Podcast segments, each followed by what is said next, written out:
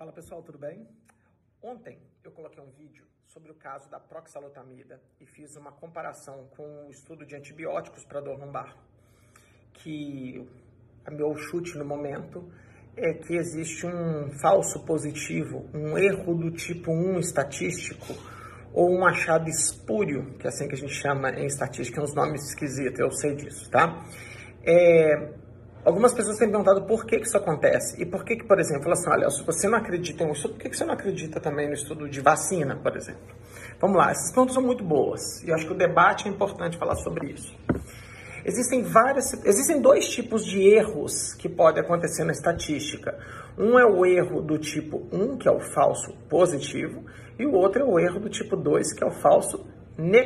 Ou seja, falso positivo é quando o estudo dá positivo, mas na, na comunidade não vai acontecer a mesma coisa. E no outro, é um estudo ao contrário, você não achou nada, mas na prática aquilo funcionaria. O erro do tipo 2 é facilmente corrigível com um aumento amostral. Ponto. Geralmente os falsos negativos acontecem em estudos muito pequenos, tá? Então, uma das formas de fazer uma correção do erro do tipo 2 é fazer estudos com uma amostra representativa da população e grande, tá? Então, esse é fácil e por isso que o Léo, quem me conhece, eu odeio estudo pequeno, tá? Pronto, não gosto porque ele vai dar negativo na prática, tá? O erro do tipo 1 é mais complexo, ele é um pouco mais complexo, porque tem vários fatores que podem causar erros do tipo 1. O erro do tipo 1, lembrando, é um estudo positivo, então todo mundo ficou feliz com o resultado do estudo. Qual é a primeira causa do erro do tipo 1, ao meu ver? Ele é do ponto de vista metodológico. O estudo tem muito viés, o estudo está contaminado com viés, e quanto pior a qualidade metodológica do estudo, maior o efeito. Então você pode, na verdade, estar tá interpretando um ruído como se fosse um sinal. Então, estudos ruins tendem a dar positivo e isso pode gerar um falso positivo.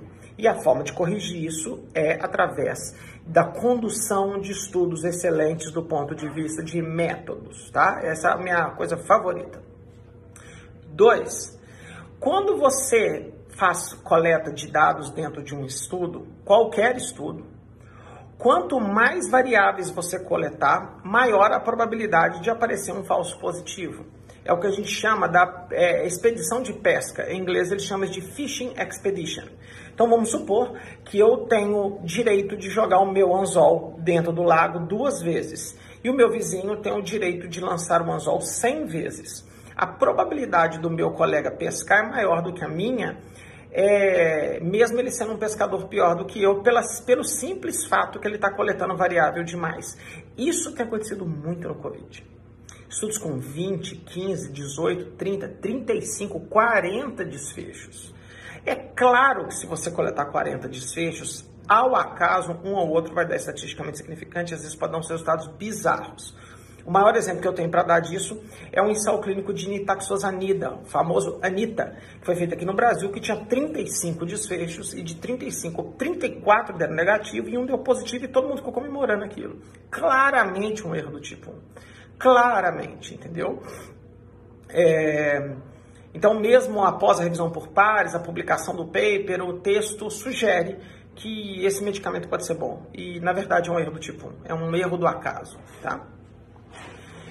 Então, assim, essas são as duas principais variáveis. A terceira é o próprio aumento amostral. Quando você aumenta a amostra de forma substancial, esses erros tendem a sumir entendeu? Menos no tipo 1 do que no tipo 2, tá? Então, é, no caso ontem que eu comentei daquele estudo, ele é um estudo que tem 300 sujeitos, se eu não me engano, com um desfecho categórico, tá? É, é pouco, é pouco, entendeu? Um desfecho contínuo, a Cochrane fala que o Optimal Information Size deveria ser algo para mais de 400 sujeitos. Se for categórico, é muito mais, tá? E em último lugar, pode ser uma falha amostral. Quando eu falo falha, não é porque o pesquisador falhou. É que o pesquisador, quando ele aplicou aquele tratamento, ele pegou pessoas que respondem muito bem à terapêutica, tá? Então, Pode ser que o pesquisador, por qualquer razão, ou aleatória, ou porque ele foi altamente seletivo, ele entregou esse medicamento ou esse tratamento para pessoas que respondem muito bem. Então pode ser um erro amostral, ou seja, aquelas pessoas daquele estudo responderam muito bem à terapêutica. Pode ser que em outro grupo de pessoas não responda da mesma forma. De novo, como é que se resolve isso? Tem duas formas. Uma, aumenta muito a amostra. Pega uma amostra representativa da população, entendeu? Ou dois, você replica o estudo, que foi o tópico do vídeo de ontem. Quando você percebe, você fala, hum, isso aqui está com cara de erro do tipo 1, a única solução é replicar o estudo com outra amostra, tá? Isso, olha que engraçado, eu sempre é, falo de pesquisa clínica. Na área básica, isso é super comum. Os caras fazem um experimento e depois eles replicam o experimento múltiplas vezes. Tem um caso muito legal de um paper que foi publicado na Science. Science, gente, uma das maiores revistas científicas do mundo. Esse caso ficou famosíssimo. Que foi publicado, os autores ficaram super felizes e depois o aluno de doutorado resolveu tentar replicar o experimento dele mesmo. E ele replicava e não dava certo. Ele replicou 19 vezes e nenhuma das 19 vezes o estudo que ele fez no laboratório foi conseguiu ser replicado. Sabe o que eles fizeram? Eles pediram para remover o estudo. Eles fizeram uma retratação do bem. Eles falaram, cara, esse estudo que nós publicamos na Science, no meu doutorado, imagina a dor do cara falar isso. É, eu quero que você remova, porque acho que foi um golpe de sorte, foi um golpe aleatório e ele precisa ser removido porque não é justo, as pessoas vão começar a usar essa técnica e não vão achar. E esse cara foi entrevistado e ele falou, doeu? Ele falou, doeu demais. Ele falou, mas por que, que você pediu isso? Ele falou assim, because this was the right decision. Porque essa foi a decisão correta a ser tomada. Então, é, fiquem atentos com isso, tá? Os estudos de vacina, completando, tem estudos de 15 mil sujeitos, 43 mil sujeitos, e com agora estudos de eficiência na prática, mostrando redução de morte, redução de internação, redução, não é acabar, tá? Redução de doença grave, que confirmam os resultados dos ensaios clínicos. Então, esse vídeo de hoje vem falar um pouquinho sobre esses falsos positivos de resultados às vezes bons demais para ser verdade. A solução disso, para os estudos que já foram concluídos, não existe outra. Replicar o estudo de novo e ver se os resultados são estáveis ou instáveis.